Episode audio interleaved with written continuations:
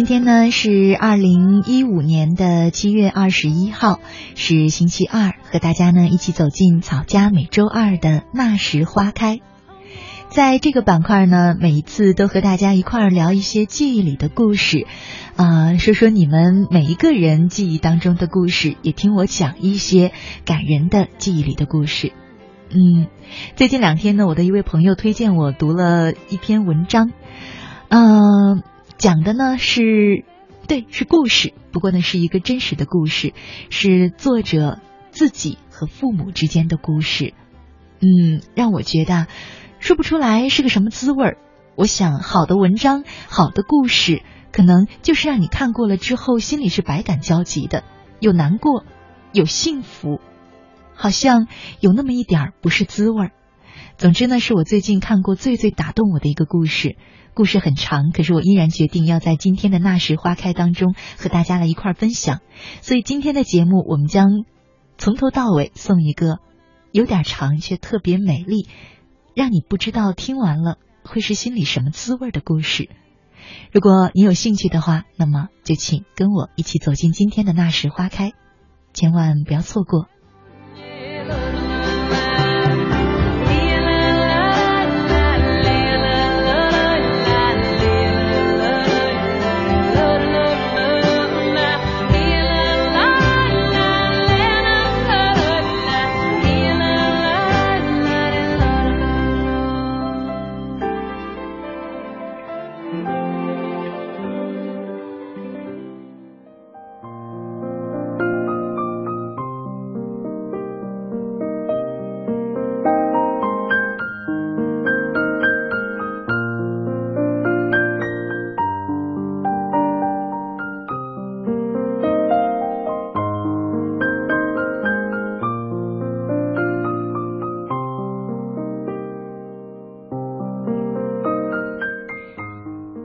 母亲的房子，蔡崇达。母亲还是决定要把房子装修完成，即使他心里清楚，房子将可能在半年或者一年后被拆迁掉。这座四层楼的房子从外观上看就知道不怎么舒适。两百平方米的地皮，朝北的前一百平方米建成了四层的楼房，后面潦草的接着。是已经斑斑驳驳的老石板房，即使是北边这占地一百平方米的四层楼房，也可以清楚的看到是几次修建的结果。底下两层是朝西的坐向，还开了两个大大的迎向道路的门。母亲曾天真的以为能在这条小路做点小生意，上面两层却是朝南的坐向，而且。没有如同一二层铺上土黄色的外墙瓷砖，砖头和钢筋水泥就这样裸露在外面。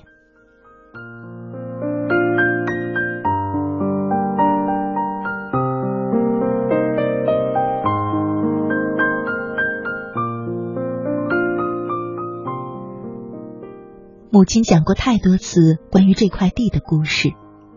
那年他二十四岁，父亲二十七岁。两个人在媒人的介绍下，各自害羞的瞄了一眼，彼此的下半辈子就这么定了。父亲的父亲是个田地被政府收回而自暴自弃的浪荡子，因为吸食鸦片，早早的把家庭拖入了困境。十几岁的父亲和他的其他兄弟一样，结婚都得靠自己。当时他没房没钱。第一次约会只是拉着母亲来到这块地，他说：“我会把这块地买下来，然后盖一座大房子。”母亲相信了。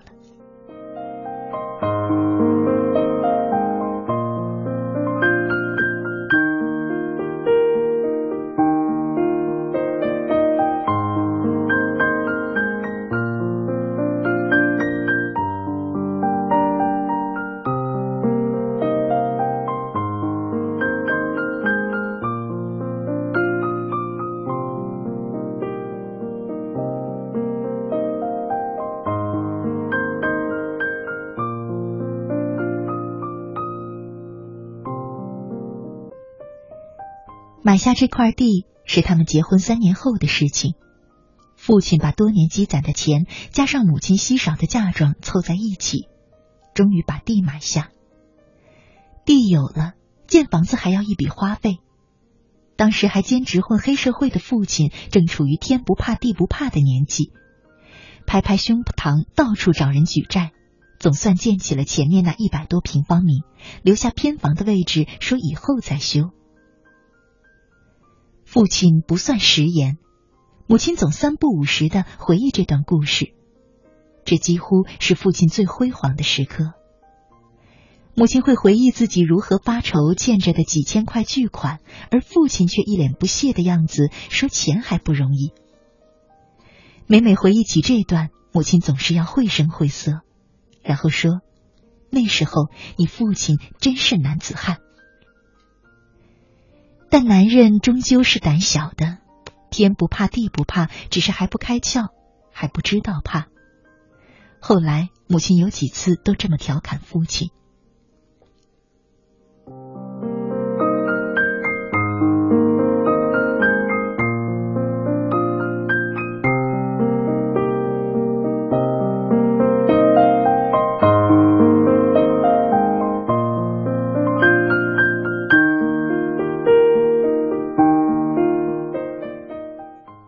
二年，父亲有了我这个儿子，把我抱在手上的那个晚上，据说就失眠了。第二天一早六七点就摇醒我的母亲，说：“我心里怎么很慌？”愁眉苦脸的人换成是父亲了。在医院的那两天，他愁到饭量急剧下降，母亲已经体验到男人的脆弱。第三天，因为没钱交住院费，母亲被赶出了医院。我前面有个姐姐，我算是第二个孩子，这在当时已经超生。因而母亲是跑到遥远的厦门生的我，从厦门回老家还要搭车，因为超生的这个孩子回家后，父亲的公职可能要被辞掉。从医院出来，父亲抱着我，母亲一个人拖着刚生育完的虚弱身体。没钱的两个人一声不吭的一步步往公路挪，不知道怎么回到小镇上的家。走到一个湖边，父亲停下来，迷惘的看着那片湖，转过头问：“我们回得了家吗？”母亲已经疼痛到有点虚脱了，她勉强笑了笑：“再走几步看看吧，老天爷总会给路的。”父亲走了几步，又转过头。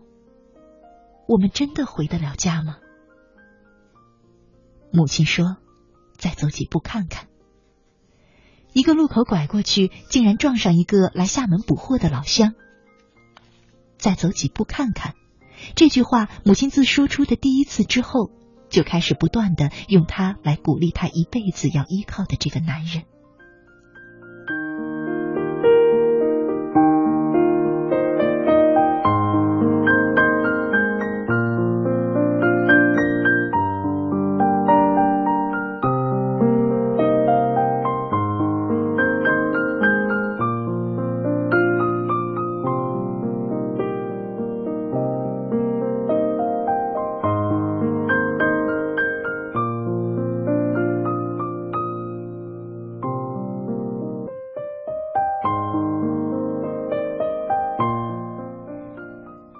回到家，公职果然被开除了，还发了三年的粮食配给。内心虚弱的父亲一脆弱，干脆把自己关家里，不出去寻找工作。母亲不吭声，一个人到处找活干，缝纫衣服、纺织、包装，烧火的煤也是他偷邻居的，下饭的鱼是他到街上找亲戚讨的。他不安慰父亲，也不向他发火，默默的撑了三年。直到三年后的某一天，父亲如往常一样慢悠悠的走到大门边，打开门，是母亲种的蔬菜、养的鸡鸭。父亲转过身对母亲说：“我要找下工作。”然后就一个月，他去宁波当了海员。过了三年，父亲带着一笔钱回到了老家，在这块地上终于建成了一座完整的石板房。父亲花了好多钱雇来石匠，把自己和母亲的名字编成一副对联儿，刻在石门上，雕花刻鸟。他让工匠瞒着母亲，把石门运到工地的时候，还特意用红布盖着，直到装上大门、宣布落成的那一刻，父亲把红布一扯，母亲这才看到，他与父亲的名字就这样命名了这座房子。当时我六岁，就看到母亲盯着门帘儿，杵着嘴，一句话都没有说。几步开外的父亲站到一旁，得意的看着。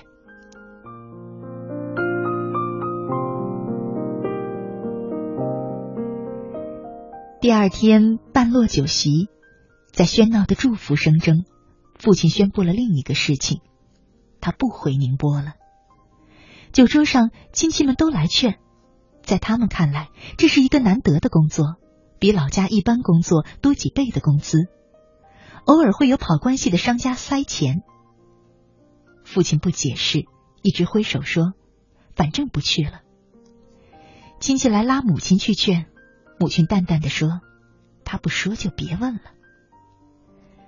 后来父亲果然没回宁波了，拿着此前在宁波攒的钱，开过酒店、海鲜馆、加油站。生意越做越小，每失败一次，父亲就像蜕一层皮一样，变得越发邋遢、焦虑、沉默。然后在我读高二的时候，父亲一次午睡完，准备要去开店，突然一个跌倒，倒在天井里。父亲中风了，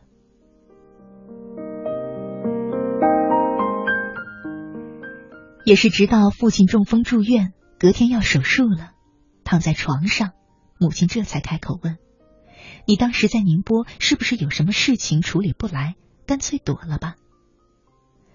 父亲笑开了满口因为抽烟而黑的牙齿。母亲淡淡的说：“我就知道。”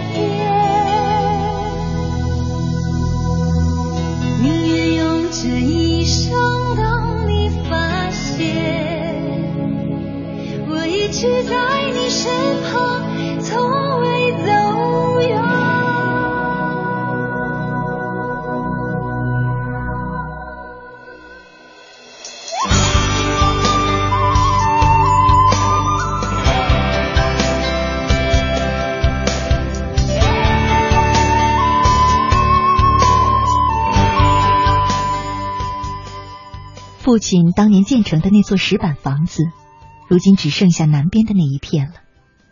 每次回家，我都到南边那片石板房去走走。拆掉的是北边的主房，现在留下没完成拆建的部分，就是父亲生病长期居住的左偏房和妹妹出嫁前的右偏房。在左偏房里，父亲完成了两次中风，最终塑造出离世前那左半身瘫痪的模样；而在右偏房，姐姐哭着和我说，当时窘迫的家出不起太多的嫁妆，她已经认定。自己要嫁一个穷苦的人家，从此和家里一些比较有钱的朋友断了联系。直到多年后，我才知道，当时姐姐的男朋友问我姐：“你家出得起多少嫁妆？”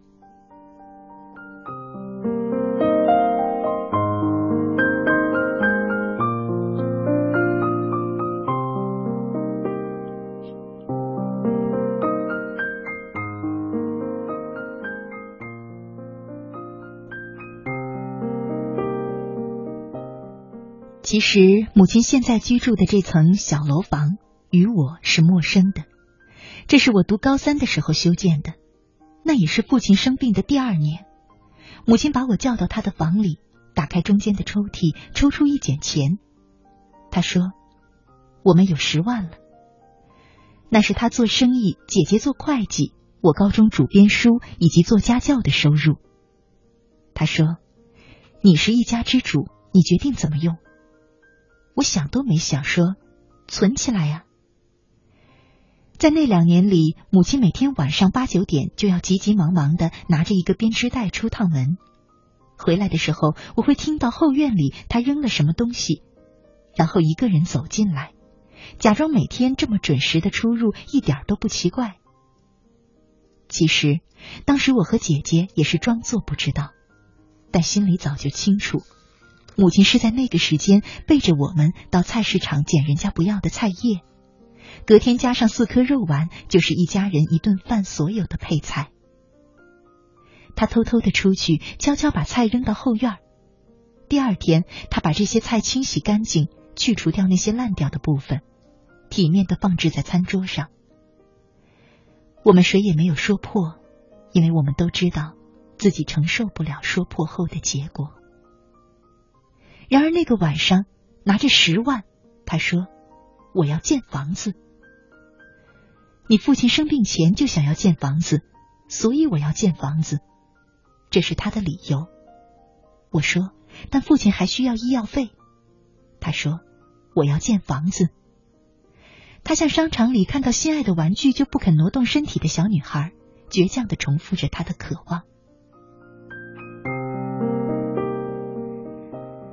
我点点头，虽然明白那意味着不明来路的菜叶还需要再吃一段时间，但我也在那一刻想起来，好几次一些亲戚远远见到我们就从另一个小巷拐走，和母亲去祠祠堂祭祀的时候，总有些人都当我们不存在。我知道，这房子是母亲的宣言，以建筑的形式骄傲的立在那儿。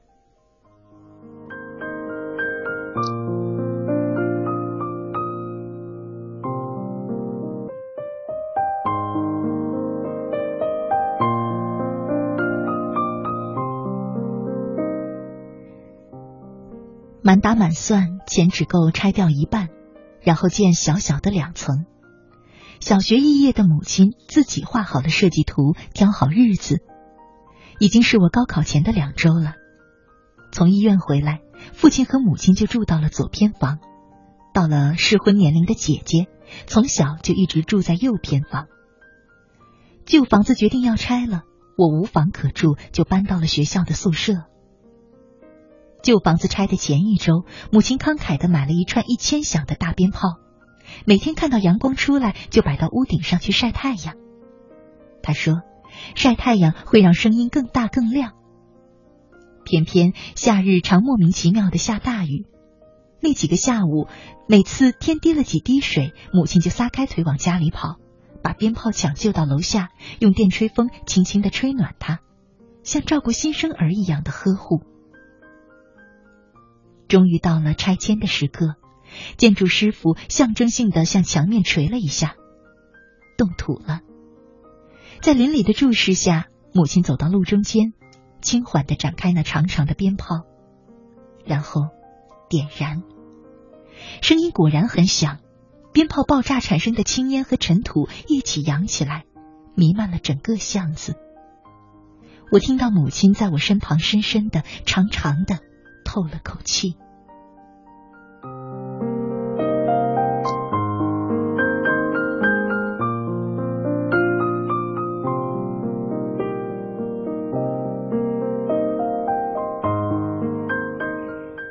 建房子绝不是省心的事儿，特别对于拮据的我们。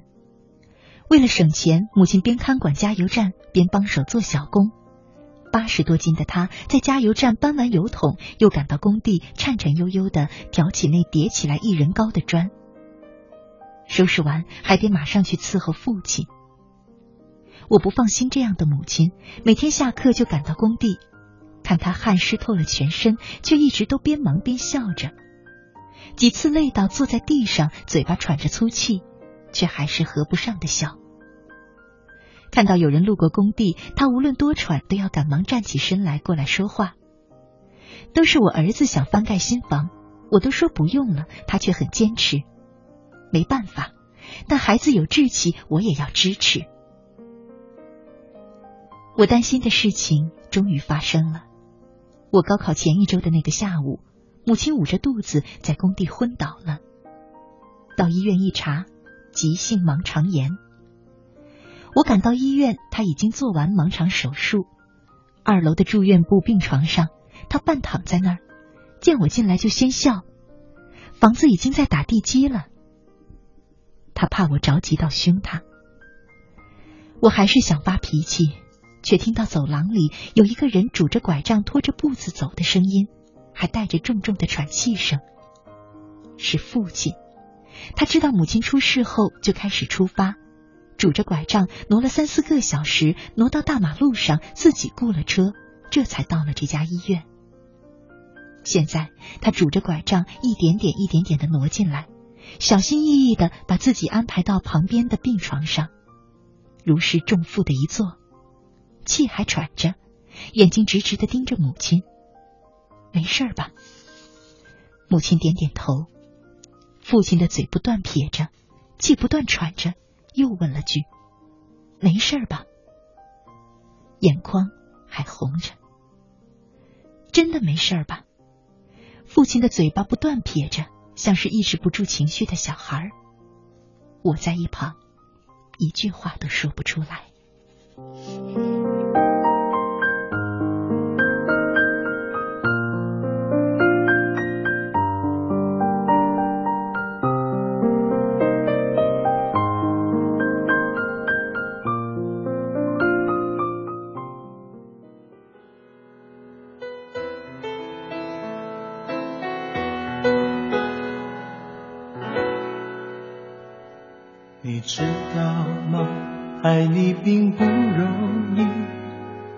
需要很多勇气。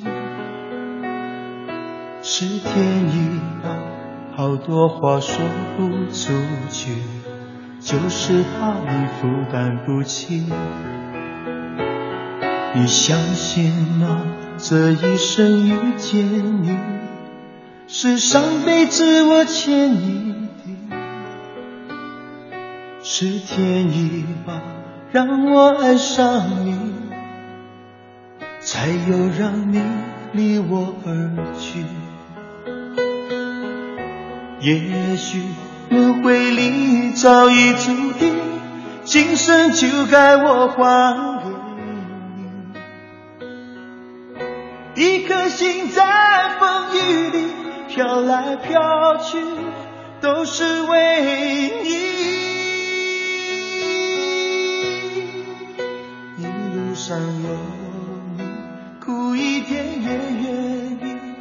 算是为了和你与我相遇。一路上有你，痛一点也愿意，就算这辈子注定要和你分离。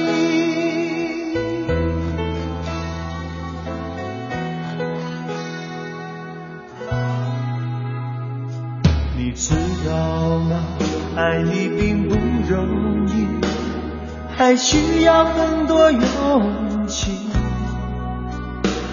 是天意吧，好多话说不出去，就是怕你负担不起。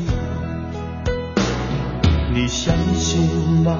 这一生遇见你，是上辈子我欠你的，是天意吧，让我爱上你，又让你离我而去。也许轮回里早已注定，今生就该我还给你。一颗心在风雨里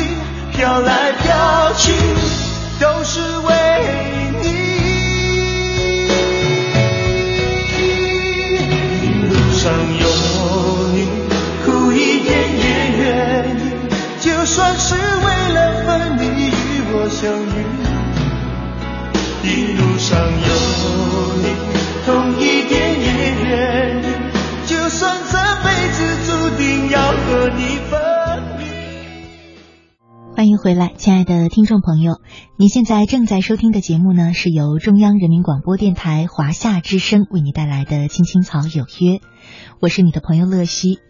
今天呢，和大家一起走进草家每周二的那时花开，我们一块儿来听记忆当中的故事。那今天呢，和每天不一样，我们在节目当中只为大家送上了一整篇的故事，原因是我特别喜欢这篇文章。呃，这是一段关于父亲母亲的爱情故事。当然了，父亲母亲的爱情也影响了整个家庭的生活和情感。故事呢是由盖房子这件事情串联起来的，这倒是让我呃很清楚的感受到了在农村盖一个房子。或者说，从开始攒钱有一个希望要盖房子，直到一座房子落成，有多么的艰难，而这当中又需要全家人多少的爱与奉献。不知道收音机前的你是不是也有这样的盖房子的艰难经历？也可以在公众微信号上和我一块儿分享。在微信里呢，通过我的账号“乐西”，快乐的乐，珍惜的惜，就可以直接留言给我。啊、搜索找到我的账号，加关注就行了。接下来呢，我们赶快继续来分享今天的这篇故事《母亲的房子》。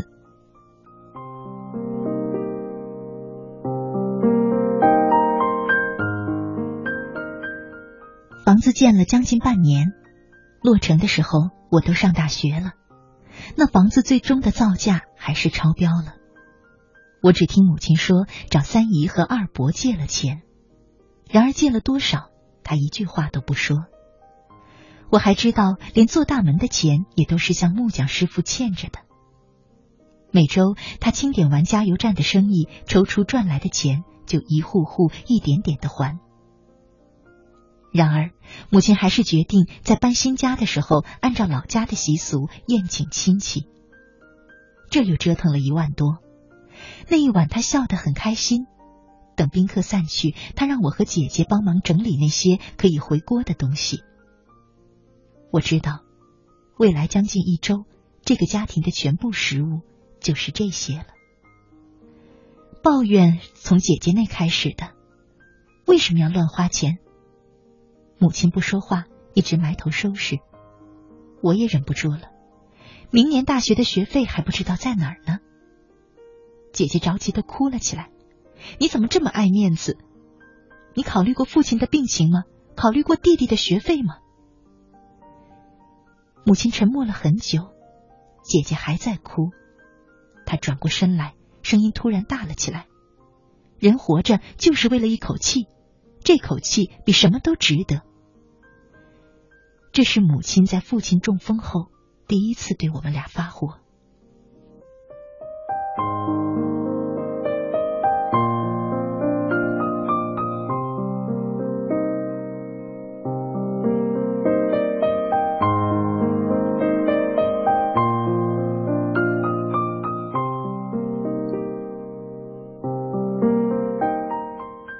平时在报社兼职，寒暑假还接补习班老师的工作。这老家的新房子对我来说就是偶尔居住的旅社。一开始，父亲对这房子很满意。偏瘫的他每天拄着拐杖坐到门口，对过往的认识不认识的人说：“我们家黄脸婆很厉害的。”然而不知道听了谁的话，不到一周，父亲又开始说：“就是我家黄脸婆不给我钱医病，爱慕虚荣，给儿子建房子，才让我到现在还是走不动。”母亲每次进进出出，听到父亲那恶毒的指责，一直当作没听见。但小镇上各种传言因为一个残疾人的控诉而更加激烈。一个晚上，三姨叫我赶紧从大学回老家。母亲突然在下午给他打电话，交代了一些莫名其妙的话。你交代黑狗达，现在欠人的钱基本还清了，就木匠菜还有三千，无论发生什么事情，怎么样都一定要还。人家是帮助我们。他父亲每天七点一定要吃帮助心脏搏动的药，记得家里每次都要多准备至少一个月的量。每天无论发生什么事情，一定要盯着他吃。他姐姐的嫁妆，其实我存了一些金子，还有我的首饰，剩下的希望他自己努力了。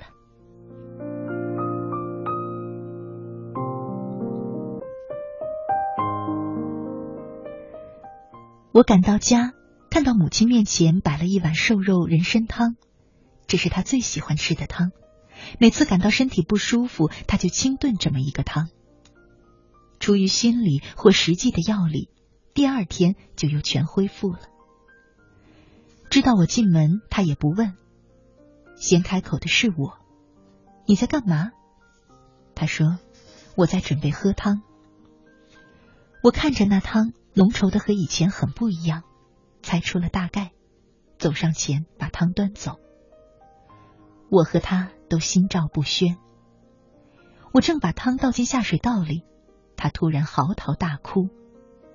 我还是不甘心呢，好不容易都到这一步了，就这么放弃，这么放弃太丢人了，我不甘心。那一晚，深藏于母亲和我心里的共同秘密。被揭开了，在家里最困难的时候，想一死了之的念头一直像幽灵般缠绕着我们，但我们彼此都没有说过那个字，我们都怕彼此脆弱。但那一天，这幽灵现身了。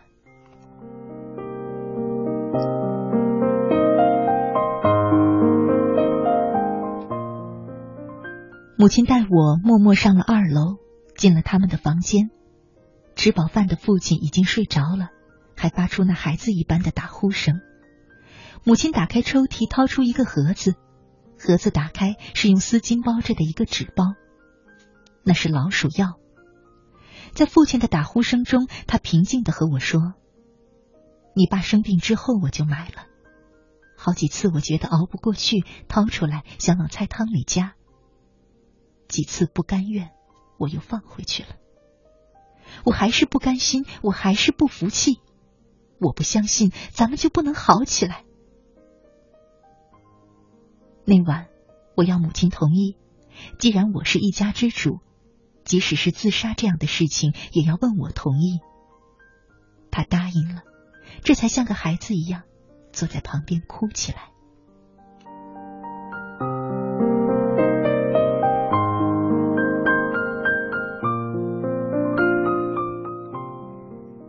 我拿着那包药，觉得我是真正的一家之主了。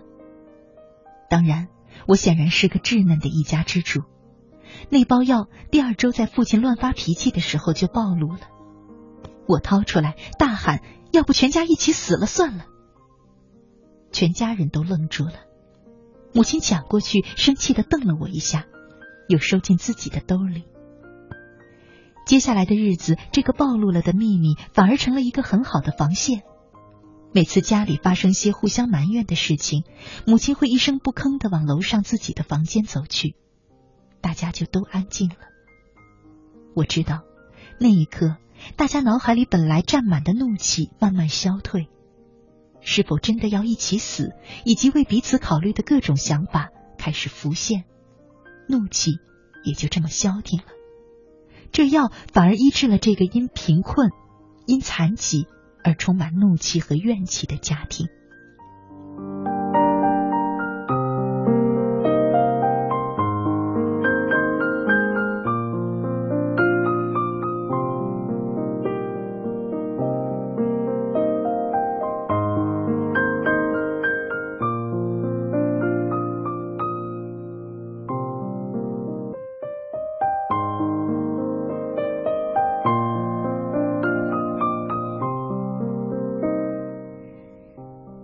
暑假的一个晚上，母亲又把我叫进房间，抽出一卷钱。我们再建两层好不好？我又想气又想笑。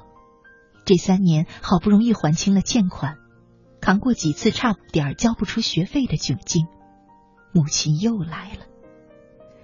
母亲很紧张的用力捏着那卷钱，脸上憋成了红色，像是战场上在做最后攻坚宣言的将军。这附近没有人见到四楼，我们要是见到了，就真的站起来了。我才知道，母亲比我想象的还要倔强，还要傲气。我知道，我不能说不。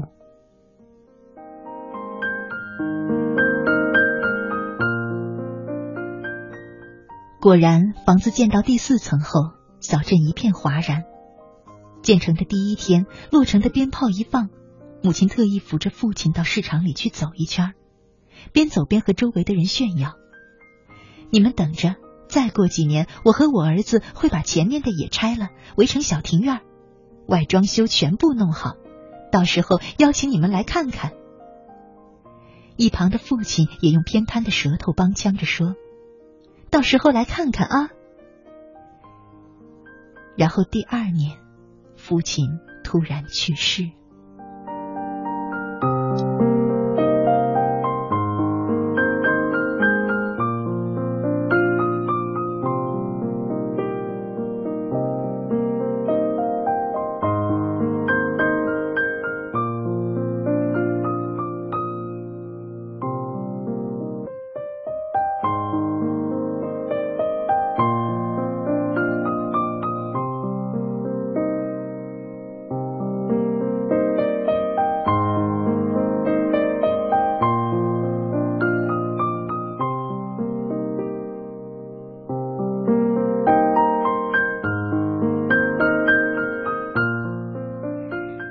过了两年，母亲在镇政府的公示栏上看到了拆迁的那条线，从这房子的中间切了下来。我们还是把房子建完整，好不好？在镇政府回来的那条路上，母亲突然转过身来问我说：“好啊。”他尝试解释：“我是不是很任性啊？这房子马上要拆了，多建多花钱。”我不知道自己为什么一定要建好，他止不住嚎啕大哭起来。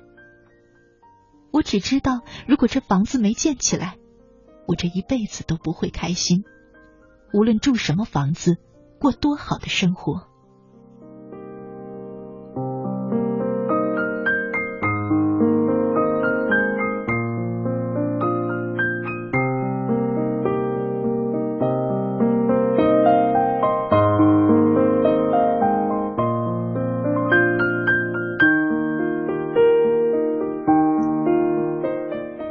回到家，吃过晚饭，看了会儿电视，母亲早早的躺下了。她从内心里透出的泪，我却怎么样也睡不着。一个人爬起床，打开这房子所有的灯，这几年来才第一次认真的一点一点的看，看着房子的一切，像看一个陌生却熟悉的亲人，他的皱纹，他的瘦斑，他的伤痕。三楼、四楼修建的很潦草，没有母亲为父亲特意设置的扶手，没有摆放多少家具。建完后，其实一直空置着。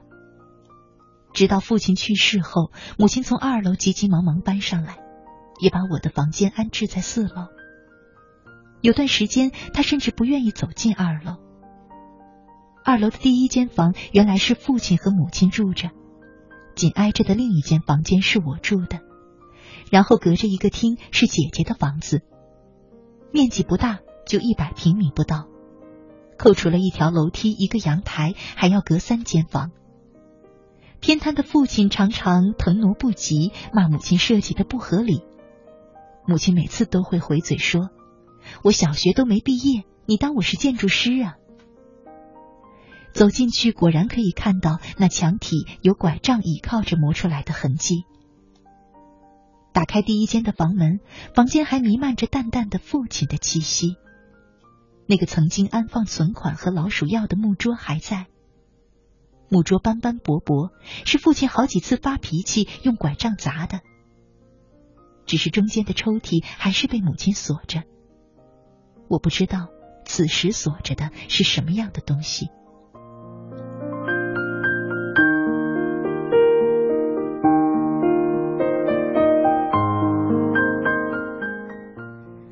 我不想打开灯。坐在椅子上，看着父亲曾睡过的地方，想起几次他生病躺在那儿的样子，突然想起小时候喜欢躺在他的肚皮上。这个想法让我不由自主的躺到了那床上，感觉父亲的气味把我包裹，淡淡的月光从窗户透进来，我才觉得父亲的床头贴着一张我好几年前照的大头贴。翻起身来看。那大头贴在我脸部的位置白得很奇怪，再一细看才察觉，那是父亲用手每天摸，给摸白的。我继续躺在那位置，把嚎啕大哭憋在嘴里，不让楼上的母亲听见。等把所有哭声吞进肚子里，我仓促的逃离二楼，草草结束了这趟可怕的探险。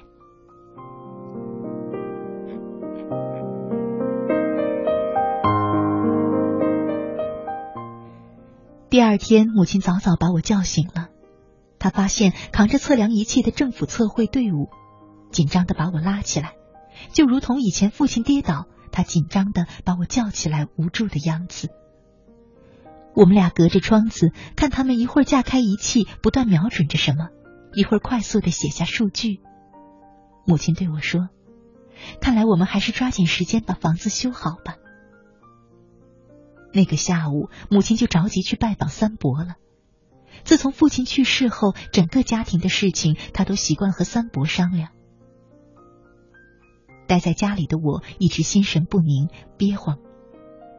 一个人爬到了四楼的顶上。我家建在小镇的高地，从这房子的四楼可以看到整个小镇在视线下展开。那天下午，我才第一次发现，整个小镇遍布着工地。他们就像一个个正在发脓的伤口，而挖出的红土血一般的红。东边一条正在修建的公路像只巨兽，一路吞噬过来，而它挪动过的地方，到处是拆掉了一半的房子。这些房子外面布着布架和防尘网，就像包扎着纱布。我知道，还有更多条线已经划定在一座座房子的上空，只是还没落下。等到明年后，这片土地将皮开肉绽。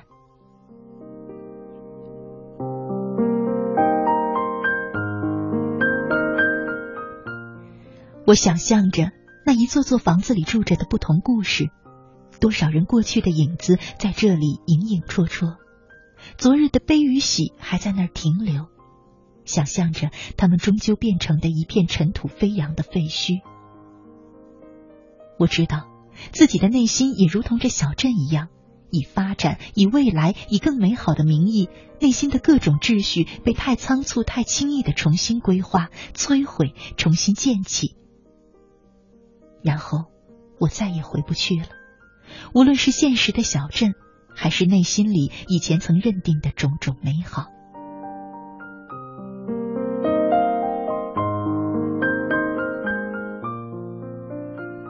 晚上，三伯回访，母亲以为是找到施工队，兴奋的迎上去，泡了茶，慢慢的品完。三伯开口说：“其实我反对建房子。”母亲想解释什么，三伯拦住了，突然发了火：“我就不理解了，以前要建房子，你当时说为了黑狗达，为了这个家的脸面，我可以理解。但现在图什么？我想帮母亲解释，三伯还是不让。总之我反对，你们别说了。然后就开始和我建议在北京买房的事儿。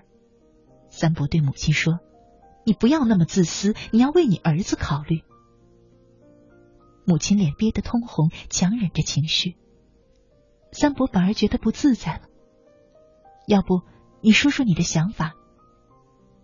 母亲却说不出话了。我接过话来，其实是我想纠见的。我没说出口的话还有，其实我理解母亲了。在他的认定里，所谓一家之主，从来是父亲，无论他是残疾还是健全，他发起了这个家庭。事实上，直到母亲坚持要建好这房子的那一刻，我才明白过来，前两次建房子为的不是他或者我的脸面，而是父亲的脸面。他想让父亲发起的这个家庭看上去是那么的健全和完整。这是母亲从没表达过，也不可能说出口的爱情。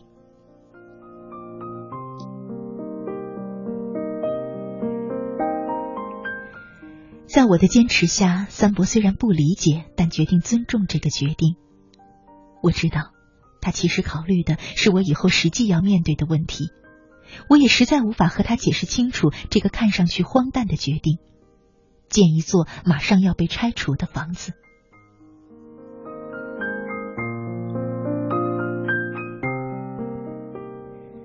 母亲开始到处奔走，和三伯挑选施工队，挑选施工日期。最终，从神佛那问来的动土的日子是在一个星期之后。那时我已经必须返回北京上班了。回到北京的前一天下午，我带着母亲到银行提钱。和贫穷缠斗了这大半辈子了，即使是从银行提取来的钱，他还是要坐在那儿一张张反复的数。清点完，他把钱搂在胸前，像怀抱着一个新生儿一样，小心翼翼的往家里走。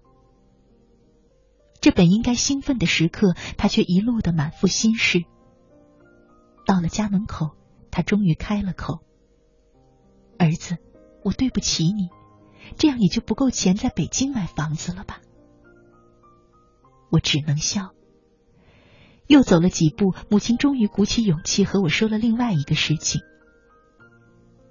有个事情，我怕你生气，但我很想你能答应我。老家的房子最重要的是门口那块奠基的石头。你介意这房子的建造者打的是你父亲的名字吗？我不介意。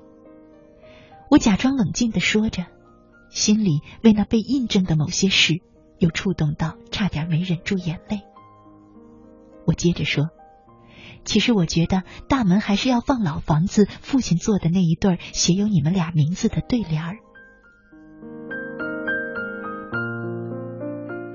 说完，我看见那笑容就这么一点点的在母亲的脸上绽放开，这满是皱纹的脸突然透出羞涩的荣光。我像摸小孩一样摸摸母亲的头，心里想：这可爱的母亲。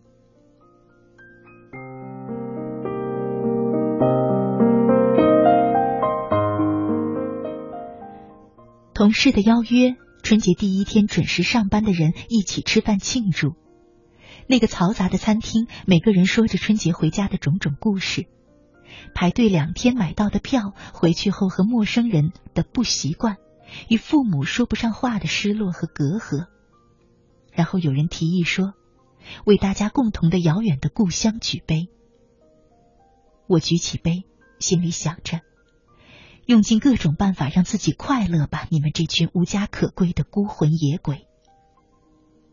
然后我独自庆幸的想，我的母亲以及正在修建的那座房子。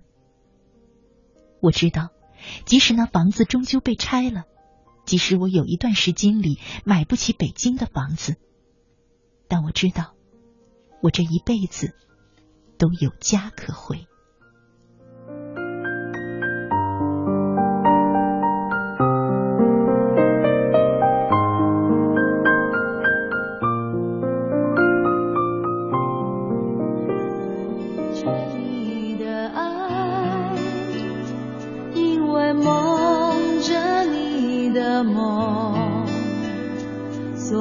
悲伤着你的悲伤，幸福着你的心。